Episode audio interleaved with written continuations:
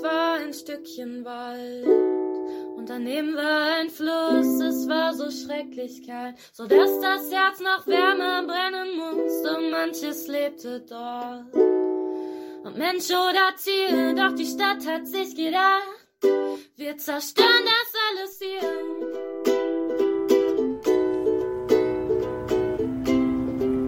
Wir stehen hier am Ort der Zerstörung. Hinter mir ist zu sehen, wie die Rodungen in der Leinemasch in Hannover weitergehen. Die Waldbesetzung Tümpeltown, die seit dem 30.09.2022 bestand, ist geräumt und zerstört worden. Die Polizeigewalt und die Polizeischikanen waren immens. Menschenleben wurden gefährdet durch deren Vorgehen. Die Versammlungsfreiheit wurde mehrfach massiv eingeschränkt. Es kam genauso zur Einschränkung der Pressefreiheit. Was wir hier sehen, ist, wie das fossilkapitalistische System vorgeht, wenn ihnen Widerstand entgegengebracht wird. Die Landesstraßenbaubehörde und die Cops wissen keinen anderen Weg, als mit Repressionen zu reagieren. Jeder wusste ganz genau, die Straße muss gar nicht sein, doch jetzt wird zwangsgeräumt. Alles war voll mit Polizei, die blauen Marionetten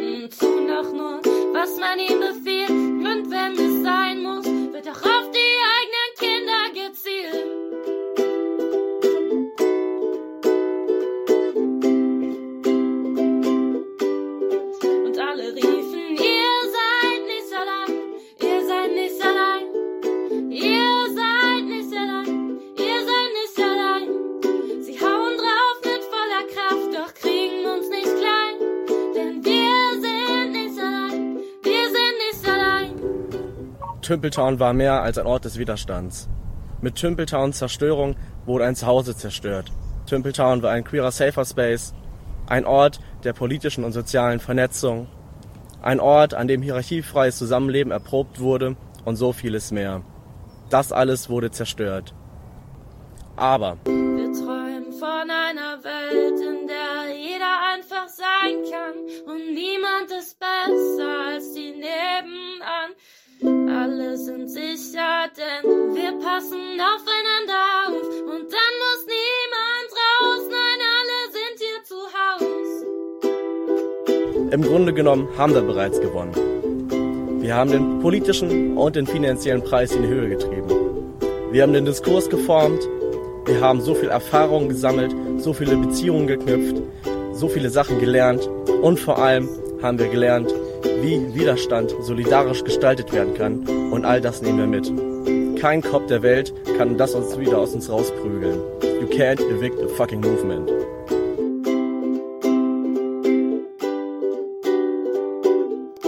Unser Paradies war friedlich, tolerant und autonom. Viele studierten, doch für unsere Zukunft hilft uns kein Diplom.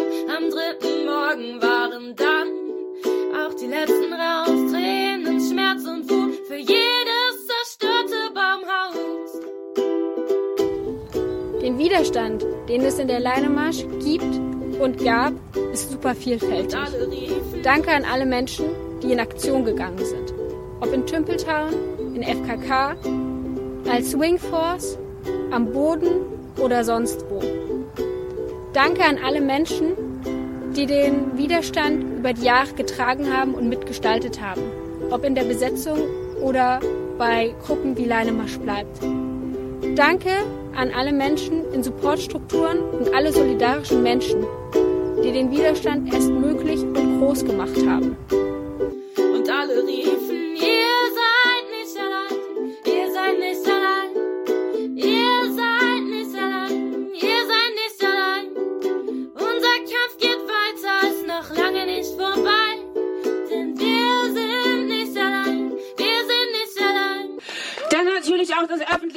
Interesse. Es kann nicht sein, dass Pressevertreterinnen gezwungen wurden, vor Gericht zu gehen, wie es im Fall von Tümpeltown mit einer Eilklage dann im Endeffekt doch entschieden wurde, dass die Presse in die Besetzung darf. Und es kann nicht sein, dass Menschen wie wir uns als Pressevertreterin aus der Besetzung räumen lassen müssen. Ja, und ich kann ganz privat sagen, also das ist nicht nur ein emotionaler Stress, ja, auch körperlich. Also wir haben uns beide, glaube ich, in den letzten Tagen auch genauso wie viele Menschen, die dort gekämpft haben, körperlich maximal gerädert gefühlt. Ich selber spüre immer noch meine Zehen vorne nicht, also ist immer noch alles taub. Und es kann nicht sein, dass äh, auch Journalisten, sowas auf sich nehmen müssen, nur um berichten zu können.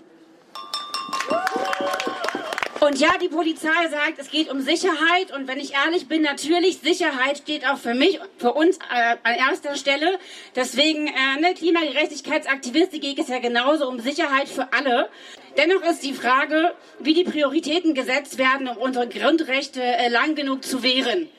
Ja, hätte man die Prioritäten anders gesetzt, hätte man nicht die Presse dann doch nach dem Eiklagen, äh, nach dem Gewinn der Eiklage für 30 Minuten reingelassen, um dann mit Baumschnittarbeiten zu beginnen.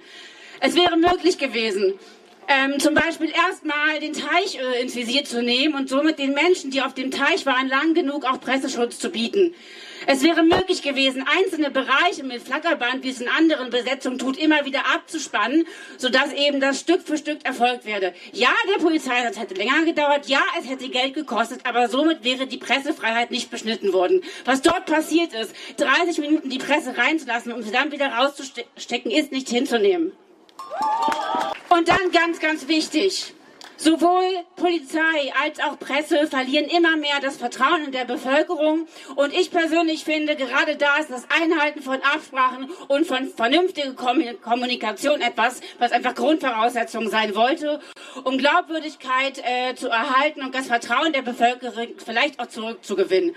Und zum Beispiel, was im Fall Tümpeltown äh, vorgefallen ist, also es wurde anfangs ja gesagt, dass die Akkreditierung für die Presse sich auf die Rodungsarbeiten bezieht, ja, dass im Falle von Rodung eben äh, ja Sicherheit geschützt werden muss vor umfallenden Bäumen.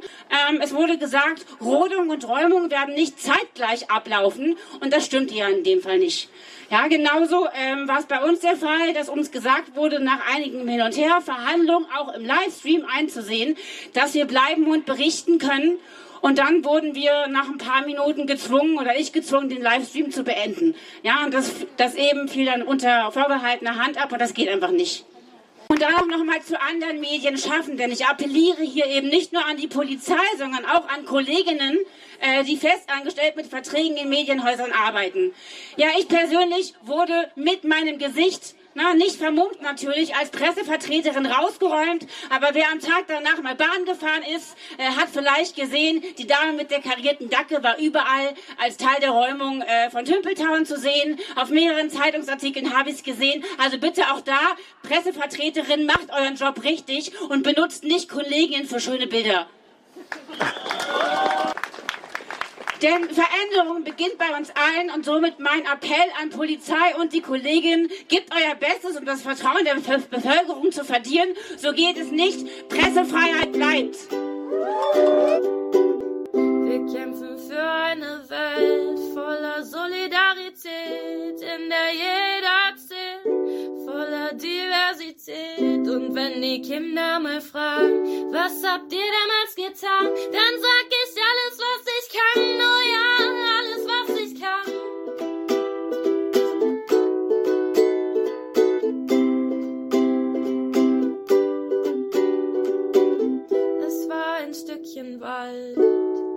daneben war ein Fluss. Es war so schrecklich kalt, so dass das Herz nach Wärme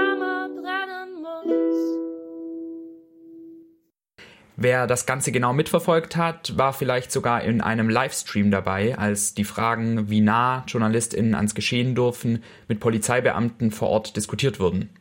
Und wer es nicht live erlebt hat, hat darüber wahrscheinlich auch durch ein Statement mitbekommen. Das hat nämlich eine Journalistin, die live vor Ort war, beim DJV Niedersachsen veröffentlicht. DJV, das ist der Deutsche Journalistinnenverband. Und wir sprechen jetzt mit Christiane Eickmann. Und mich würde erstmal interessieren, was eigentlich der DJV in solchen Situationen für eine Rolle spielt. Ähm, der Deutsche Journalistinnenverband ist ja ähm, eine Gewerkschaft und ein Berufsverband. Das heißt, wenn äh, solche besonderen Situationen sind, wie jetzt die Räumung in der Leinemasch, dann versuchen wir schon im Voraus Kontakt aufzunehmen zur Polizeipressestelle. Anderen Kontakt haben zumindest wir hier als DJV Niedersachsen im Moment leider nicht als die Pressestelle der Polizei, um nach den Bedingungen zu fragen, unter denen die Kollegen Kolleginnen da berichten können und sind natürlich auch schon äh, vor dem Termin offen für Anfragen äh, unserer Mitglieder. Und eine Aufgabe des DJV ist es ja auch, Presseausweise auszugeben. Die sind dann eben dafür da, dass JournalistInnen vor Ort berichten können, auch oder vielleicht auch gerade eben in brisanten Lagen. Und in der Leinemarsch war das nicht immer ganz so einfach. Ähm, zum Beispiel ging es ja schon darum, dass es frühe Akkreditierungen trotzdem gab. Also man musste sich schon früher anmelden, anscheinend zumindest, ähm, im Dezember. Und auch sonst ähm, gab es einige Komplikationen. Magst du da vielleicht nochmal erzählen, wie gut die Kommunikation mit der Polizei vorab geklappt hat? Genau. Also zu dem äh, Thema Presseausweise kann ich gleich nochmal was sagen. Jetzt sagen wir erst nochmal was zu dem Termin äh, Leinemarsch und Kommunikation mit der Polizei. Ganz genau, da sind wir glücklicherweise durch die ähm, äh, durch die äh, Kollegin, äh, die du eben auch schon erwähnt hattest, ich nehme an, du meinst diese, die äh, lebt eigentlich in NRW, aber hatte sich offenbar schon auf dieses Thema, ähm, hatte sie sich schon ausgeguckt, dort hier, äh, hierher zu kommen und die hatte schon mitbekommen, dass es so eine Art Anmeldeschluss gab zur Akkreditierung am 15. Dezember. Das äh, erschien mir dann auch absurd früh, äh, weil es natürlich immer sein kann, gerade bei freien Reportern und Reporterinnen, dass die sich spontan entscheiden oder relativ spontan entscheiden, ähm, zu so einem Termin zu fahren. Und daraufhin habe ich den äh, Polizeisprecher auch äh, angesprochen und habe gesagt, das geht ja so nicht, dass sie da sozusagen einen Anmeldeschluss äh, verhängen, der schon am 15. Dezember liegt. Äh, was ist denn, wenn jemand noch kurzfristig vor Ort auftaucht? Und dann hat er mir versichert, nein, das, das wäre ihm schon klar, das wäre ja dann eine Behinderung der Pressefreiheit beziehungsweise eine Bevorzugung möglicherweise von örtlichen Kollegen und Kolleginnen. Und sie hätten sozusagen ähm, Blanko-Akkreditierung vor Ort, so dass jemand auch noch am Tag selber äh, mit ins Presseteam einscheren kann. Und also als ich ihn gefragt habe, warum diese Akkreditierung denn überhaupt erfolgt, weil das ist natürlich eigentlich sehr, sehr ungewöhnlich. Gerade hier in Hannover kenne ich eigentlich kaum Termine, wo das schon mal war, ähm, dass man sich anmelden muss, wenn man über irgendwas, was im öffentlichen Raum stattfindet, berichtet, ist äh, eigentlich nicht, ähm, nicht üblich und auch nicht sinnvoll. Das begründete er schon damals mit ähm, Sicherheitsbedenken, also sowohl für die Kollegen Kolleginnen als eben auch für die Polizeibeamten, weil wenn so ein großer Baum gerodet wird, ist das natürlich nicht ohne. Das sehe ich tatsächlich auch ein für den Bereich der Rodung. Für die Räumung sagte er dann aber schon in diesem Gespräch, naja, das wäre schon so ein bisschen anders, weil wenn geräumt würde, so diese besetzten Baumhäuser, die es da vielfach gab und dieses Camp, dieses sogenannte Tümpeltown, in dem Zeitraum könnte wenig gerodet werden. Da würde er davon auch ausgehen, dass da eine freiere Berichterstattung ähm, möglich wäre. Ähm, nun äh, war das aber alles, äh, wie soll ich denn sagen, sehr ähm, restriktiv auch schon, wie dieser Tag ablaufen sollte. Also ein Kollege von mir von der Hannoverschen Allgemeinen Zeitung, der war auch in dem Talk, wo wir beide uns ja sozusagen kennengelernt haben, der hat sich ja schon im Vorfeld auch gewundert, dass man da offenbar in Gruppen eingeteilt wird, dass man da in unterschiedlichen Polizeifahrzeugen reingefahren wird. Er nannte das Safari. Ich finde diesen Vergleich ganz gut ähm, und hatte da schon so seine Zweifel, dass das vernünftig und gleichberechtigt zwischen den Kolleginnen und Kollegen ähm, vor sich geht. Und darum hatten die Kollegen der Hannoverschen Allgemeinen Zeitung was ungewöhnlich ist für diese Zeitung, es ist eine sehr klassische Lokalzeitung, also nicht die Taz oder so. Die hatten schon im Vorfeld in eigener Sache in ihrer eigenen Zeitung vermeldet auf ihrer eigenen Homepage, dass sie das Gefühl haben, die Pressefreiheit, oder nicht, dass sie das Gefühl haben, dass in ihrer Wahrnehmung die Pressefreiheit dort eingeschränkt wird, weil sie eben sozusagen unter einem Plan der Polizei da sich nur bewegen und hingefahren werden dürfen und das als eine Einschränkung der Berichterstattung empfinden. Und insofern verlief so der erste Tag dieser Räume und Rodung wirklich nicht gut im Sinne der Pressefreiheit, weil Kollegen, Kolleginnen standen hinter einem Zaun mit einem sehr großen Sicherheitsabstand. Ähm, das weiß ich jetzt nicht von Mitgliedern, das habe ich auch nur auf, auf Instagram gesehen, dass es auch Kollegen, Kolleginnen gab, die erst mit totaler Verspätung dahin gekommen sind, einfach weil diese spontane Akkreditierung offenbar ewig lang dauerte. Also dieser erste Tag, das war ein Montag, war wirklich ähm, äh, da kann man nicht davon reden, dass da eine freie Berichterstattung möglich war. Ja. Und was die Presseausweise angeht, ja, das stimmt. Also der JV ist wie, wie ein paar andere Verbände auch ähm, dafür zuständig, Presseausweise auszugeben an Mitglieder oder Menschen, die bei uns einen beantragen. Und dann prüfen wir natürlich, sind das überhaupt Journalisten, Journalistinnen. Ich muss aber dazu betonen, man ähm, darf auch berichten ohne Presseausweis. Also wenn man ähm, journalistisch arbeitet und aus welchen Gründen auch immer keinen Presseausweis hat, muss Polizei im Zweifel einem trotzdem Zugang zur Berichterstattung gewähren. Polizeibeamte und Beamtinnen, die gut geschult sind, wissen auch, wie der aussieht. Und du hast es jetzt gerade ähm, schon angesprochen, ähm, wie gut sind KollegInnen geschult oder wie gut wissen Polizeibeamte Bescheid. Äh, wenn man sich dann so anschaut, was JournalistInnen erzählen, dann waren die Tage danach bei der Räumung ja irgendwie auch ein großes Auf und Ab oder vielleicht eher ein Hin und Her. Dann durfte man mal wieder rein, dann wieder nicht. Dann gab es irgendwie bestimmte Polizeibeamte, die eine Absprache getroffen haben und andere haben im Nachhinein dann wieder eine andere Auskunft gegeben. Und teilweise war dann auch genau dieser Punkt mit, was ist eigentlich jetzt eine Zugangsberechtigung in eine Räumung, auch nicht so klar für alle Beamte. War die Polizei da einfach nicht genug vorbereitet oder wie kann sowas passieren?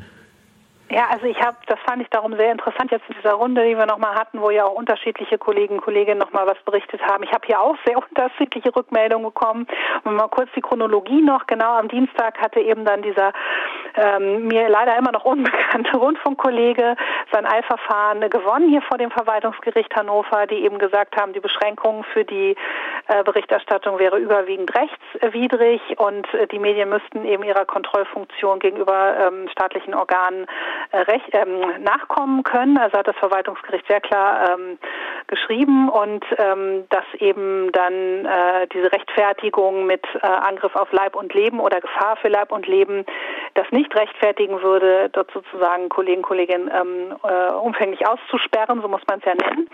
Und daraufhin habe ich dann auch gleich wieder ganz schnell die Polizeipressestelle angerufen, weil wenn so ein einzelner Mensch sowas vom Verwaltungsgericht durchklagt, ist das natürlich rein theoretisch erstmal nur für diese Person gültig und habe dann aber gleich gefordert, also, ne, also nicht nur einer, sondern das gilt dann bitte auch für alle. Das hat die Polizei aber, glaube ich, in dem Moment auch äh, verstanden gehabt. Und dann kommt eben das, was du beschreibst. Dann klang erstmal so, es ist alles gut, jetzt dürfen erstmal alle rein. Und ähm, dann war das aber tatsächlich, glaube ich, nur eine, für die meisten nur eine gute halbe Stunde, die sie sich dann da wirklich frei auf dem Gelände bewegen konnten und auch mit Besetzern und Besetzerinnen sprechen konnten. Ähm, war dann schon besser. Offenbar war auch der ganze Tag, habe ich so zurückgemeldet bekommen, für einige schon angenehmer, weil sie auch auf dem Messeschnellweg sich besser bewegen konnten, weil sie generell dieser, dieser Absperrzaun war wohl auch ein bisschen näher ans Gelände gerückt, sodass sie da auch schon besseren Einblick hatten. Also die eigentliche Begehung des Geländes war dann offenbar doch wieder nur diese gute halbe Stunde. Einige haben das offenbar ein bisschen länger ausgereizt und konnten das auch ausreizen. Und dann passiert eben genau das, was du beschreibst, dass dann offenbar wieder, das kennt man ja auch manchmal von Demonstrationen, einzelne Beamte sich anders verhalten haben als andere, wahrscheinlich auch wieder je nach Einheit, je nach Bundesland, das weiß ich jetzt nicht, weil ich nicht vor Ort war. Und das wäre zum Beispiel auch was, was ich wirklich mit der, was wir als Verband mit der Polizeipressestelle auch nach ähm, äh, besprechen möchten. Ne? Also weil wir kriegen hier auch noch einen Westschnellwegausbau, wir kriegen hier weitere, glaube ich, Großlagen, weil die Gesellschaft ist gerade eine unruhige mit wo wo man nicht weiß, was noch alles auf uns zukommt. Und da wäre das schon besser, man hätte eine verlässlichere ähm, ja, man könne verlässlichere Absprachen mit der Polizei treffen. Also das, das wäre mir, glaube ich, für die Zukunft wichtig zu gucken, was ist da, ja, woran lag da was? Also warum zum Beispiel konnten die dann da nicht länger rumlaufen? Warum haben einzelne Einheiten dann wieder was erzähl, anderes erzählt als andere Beamte? Weil das führt dann natürlich wieder zu einer Ungerechtigkeit für Einzelne. Die sagen, wieso, ich bin da relativ lange drin rumgelaufen. Andere sagen, ja, wir mussten ja da gleich wieder raus und dann wurden die gleich, ne, haben die mir quasi gleich einen Platzverweis angedroht. Das ist, das äh, funktioniert natürlich natürlich so nicht.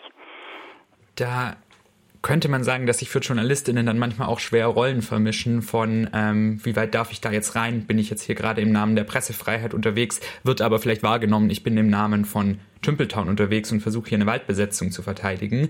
Das ist ja das, was dann viel diskutiert wird. Jetzt könnte man die Frage ja auch mal andersrum stellen. Es wird immer argumentiert mit der Sicherheit, also dass die Polizei die Sicherheit von JournalistInnen sicherstellen muss in so einer Räumungssituation. Gleichzeitig hat die Polizei aber auch den Auftrag, diese Räumung durchzuführen und dann hat die Presse noch den Auftrag zu beobachten, ob die Polizei diese Räumung äh, korrekt durchführt. Da könnte man ja sich irgendwie auch die Frage stellen, dieses Organ Polizei hat in diesem Moment so viele Rollen, die sich ja teilweise auch gegenüberstellen. Ist eigentlich die Polizei da das richtige Organ, um zu beurteilen, ob gerade die Sicherheit von JournalistInnen in Gefahr ist? Genau, und ich, also das ist, glaube ich, wirklich eine, die Gemengelage hast du gut beschrieben, die ist so einfach nicht. Und was ja noch hinzukommt, also die Sicherheit von Journalisten, Journalistinnen, da war jetzt vielfach die Meinung von Kollegen, Kolleginnen und auch von Chefredaktionen, mit denen ich gesprochen habe. Nun ja, also das können unsere Kollegen wohl wohl selber einschätzen, ne? ob sie sich da gerade in Gefahr begeben, zumal die auch so ein ähm, Formular ausfüllen müssten, ne, dass sie nicht sozusagen das Land Niedersachsen in Regress nehmen, wenn dann doch was passiert. Insofern, da hatte sich eigentlich äh, sozusagen die Staatsmacht ja äh, abgesichert und hätte einfach auch sagen können, bitte, das müssen die jetzt selber entscheiden. Und man kann, denke ich, vielleicht sogar auch noch so was vorschreiben, das hatten die ja auch gemacht, wie Helm und Weste, gehe ich auch noch mit. Ähm, ähm, was, was sie aber noch in die Argumentation mit reingenommen haben, ist natürlich auch, dass sie, also die Kollegen, Kolleginnen, aber auch die Besetzer und natürlich ihre eigenen Leute. Also das waren immer so die drei Gruppen, wo sie gesagt haben, die müssen irgendwie geschützt sein und darum muss dieser Einsatz vernünftig ablaufen können. Wie gesagt, ich gehe da sogar bis zu einem gewissen Teil mit, weil wenn man da vielleicht irgendwie gerade ähm, das war ja sozusagen deren Auftrag, die Besetzer und Besetzerinnen da rauszuholen und dann wollen die gucken, dass sie das machen und wenn mir dann ein Journalist vor den Füßen rumläuft, könnte ich mir vorstellen, wenn ich mich jetzt mal versuche, in eine Polizeibeamtin reinzuversetzen, was mir nicht so leicht fällt, aber ich versuche es mal, könnte das schon sein, dass ich dann auch sage, nee, pass mal auf, so funktioniert das nicht. Ich muss mich jetzt auf diese Räumung konzentrieren. Da kannst du mir jetzt nicht hier noch direkt vor den Füßen mit deiner Kamera rumlaufen. Und darum glaube ich, ist, in, äh, ist dieses Argument, wir wollen jetzt auch noch die Journalisten, Journalistinnen beschützen, auch ein Stück weit vorgeschoben. Ne, weil wie du, wie du richtig auch ansprichst, haben da viele von den Kollegen gesagt, da waren auch erfahrene Fotografen und Fotografinnen dabei, die schon auf sonst was für Veranstaltungen waren, die sagen, ich kann das schon selber einschätzen. Und wenn das irgendwie zu heiß wird, dann gehe ich schon auch selber weg. Ne? Also weil ich bin auch schon erwachsen. Insofern dieses, wir wollen die Journalisten beschützen, ist natürlich ein Stück weit vorgeschoben. Ich denke mal, der wirkliche Grund ist, wir möchten möglichst störungsfrei äh, sozusagen unseren Auftrag da ausführen. Ja, und das ist eine Frage, die, du meintest ja gerade schon, es gibt doch den Westschnellweg in Hannover und es gibt einfach noch viel, viel mehr Situationen. Wenn man jetzt mal zurückguckt, zum Beispiel nach Lützerath oder zum Beispiel in Hambacher Forst, dann sind es ja immer wieder ähnliche Themen, die da eigentlich mhm. diskutiert werden. Und es ist ja auch ein, also einfach ein räumlich ähnliches Setting immer wieder. Es wird irgendwas eingezäunt, dann ist die Frage, dürfen die JournalistInnen da rein oder nicht? Dann ist die Absprache nicht klar. Also in gewisser Weise, das ist jetzt dann nicht der DJV Niedersachsen, weil es andere Bundesländer waren, aber in gewisser Weise ist es ja auch was, was sich irgendwie wiederholt. Was würdest du denn da sagen von beiden Seiten? Wie müssen wir als JournalistInnen, aber auch wie muss die Polizei da auf eine andere Art vorbereitet sein oder braucht es da irgendeine andere Institution, die noch vermittelt, damit in der nächsten Situation, die potenziell wiederkommt, nicht einfach wieder das Gleiche passiert und am Ende kritisiert wird und dann kommt man in die nächste Schleife? Also eine andere Institution ähm, fällt mir jetzt gerade tatsächlich nicht ein. Also ich bin da auch, ich habe da auch nicht der Weisheit letzter Schluss. Ne? Also das, ich glaube tatsächlich, äh, mir fällt nicht viel mehr ein, als wirklich äh, immer wieder im Gespräch zu bleiben. Und ich fürchte auch, ähm, das wird auch nicht leider der letzte Termin sein, wo es nicht nicht gut oder sagen wir mal nicht perfekt läuft. Ähm, ich, ich fürchte, dass das wird so bleiben und man kann immer nur versuchen, dass es besser läuft. Also eine andere Chance sehe seh ich jetzt zumindest nicht.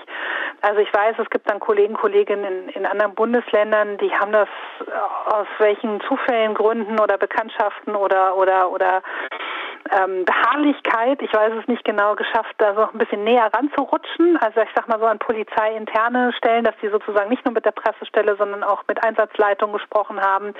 Also wir würden das hier auch, obwohl da ein Kollege ein bisschen pessimistisch war und sagte, er hätte hier auch mit der Polizeipräsidentin schon gesprochen, wohl in einer anderen Sache. Ich würde das trotzdem auch versuchen wollen, eben nicht nur mit der Pressestelle, sondern eben auch sozusagen mit, ähm, mit der Chefin vom Janssen zu sprechen. Ähm, ich, ich glaube aber, das ist keine Garantie, dass es, ähm, dass es das nächste Mal besser läuft. Also ich hoffe das sehr. Also wenn man das nochmal klar macht, wie die Erfahrungen sind. Ich habe auch danach jetzt noch mit einem Kollegen gesprochen, das ist so ein ganz klassischer äh, Polizeireporter, ist schon so ein, ne, so ein älterer Kollege, ich sag mal so Mitte 50 würde ich den schätzen. Und der war auch unfassbar entnervt. Der hat jetzt, also der ist nun wirklich frei von jedem Verdacht, irgendwie klimaaktivistisch unterwegs zu sein und sagt, er fand es einfach auf eine Art auch einfach unprofessionell. Also jetzt gar nicht so her politisch, sondern er sagte, das war für ihn wirklich, dass er die ganze Zeit da stand und gedacht hat, was macht ihr denn hier? Was soll das denn? Also wir sind doch hier alles Erwachsene. Ihr könnt uns doch hier anders behandeln. Ihr könnt uns doch da bitte mal näher ranlassen. Was soll das denn? Und das ist mir ganz wichtig. Also ich sammle im Moment noch ganz viel von diesen Stimmen von ganz unterschiedlichen Leuten, um eben möglichst viele Quellen zu haben und der Polizei auch zu sagen, pass mal auf dieses und jenes. Aber wie gesagt, ich kann da keine Garantie für geben, dass wir uns nicht nächstes Mal wieder über irgendwas ärgern. Das heißt, wir müssen auf jeden Fall dranbleiben und ein Akteur, Fall. der dranbleibt, ist der DJV mit Christiane Eickmann, mit der wir hier gerade gesprochen haben. Danke dir für den Einblick, den du uns geben konntest und auch danke für die weitere Arbeit, die noch ansteht. Ja, ich danke für das Gespräch.